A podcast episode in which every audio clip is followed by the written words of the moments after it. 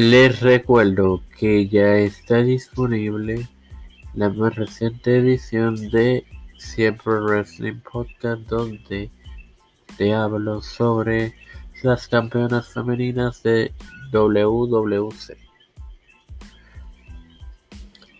Este quien te habla y te da la bienvenida a esta cuarta edición de tu podcast Siempre Wrestling es tu amigo Antes recordarte que esto es traído a ustedes por Siempre Wrestling. A quienes pueden buscar en Facebook a través de facebook.com diagonal Siempre Wrestling. Para enterarse de noticias relacionadas a la lucha libre, eh, resultados de programas de WWE, NWA eh, y los eventos de estas empresas.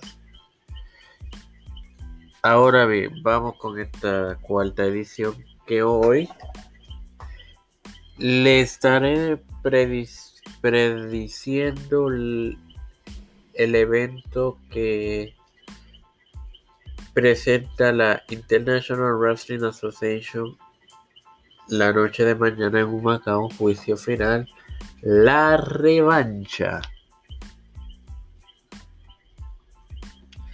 Cuando en la lucha estelar de la noche, Manifeldo se enfrenta a Cuervo con la amenaza tercero en su esquina.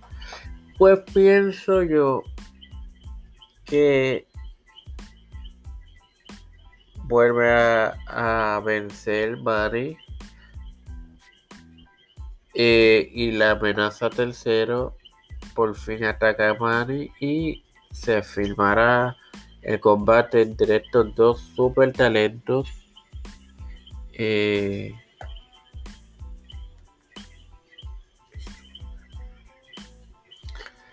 eh, Entiendo yo que para Summer En otro combate, Mike Mendoza se mide a parte de los campeones mundiales en pareja Nick Mercer. Yo pienso que aquí debe ganar Mendoza porque no creo que la gerencia vaya a darle el doble campeonato a, a Nick Mercer. Mr. Big y Romeo se unen para enfrentarse a un equipo elegido por el presidente de la IWA, Sabio Vega. Miguel Pérez defiende el campeonato de Puerto Rico ante Chris de Chosen Díaz. Bueno, entiendo yo que la aceptación que ha tenido Miguel como campeón eh, de Puerto Rico ha sido buena. Recordemos que Miguelito es ha sido eh, este este es su cuarto reinado como campeón en de Puerto Rico en general. Recordemos que él en la WWC fue tres veces campeón de Puerto Rico. De otra parte, eh, no, no veo perdiendo a al luchador de segunda generación.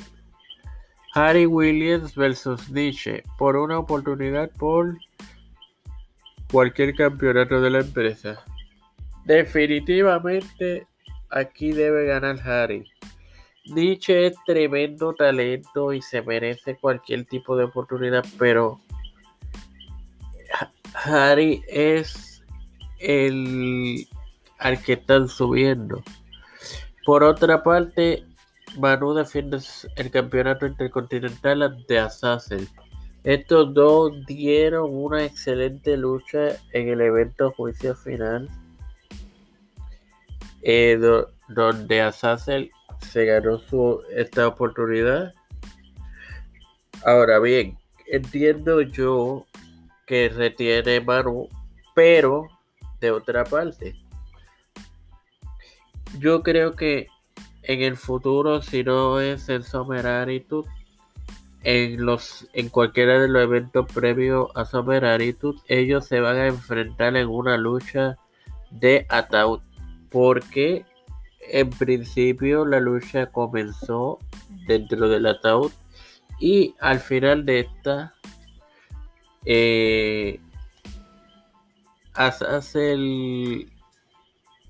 metió dentro del ataúd a, a Manu y por el campeonato femenino la campeona, la peligrosísima Cristal defiende de la chica de la actitud Roxy y la malcriada, la nieta del ídolo y, e hija del malcriado, Natalia Pérez. Entiendo yo que retiene Cristal la rivalidad aquí para probar a a, Rox, a Roxy, no a Natalia, va a ser contra Roxy.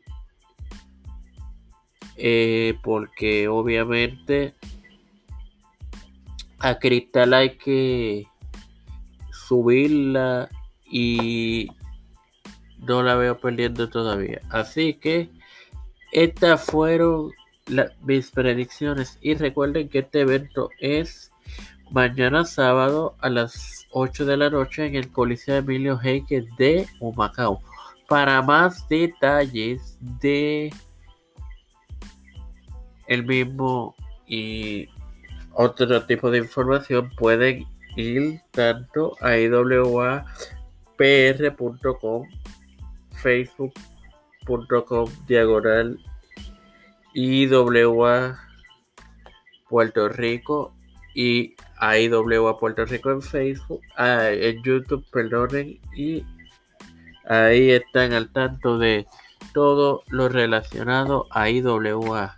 Hasta una próxima ocasión.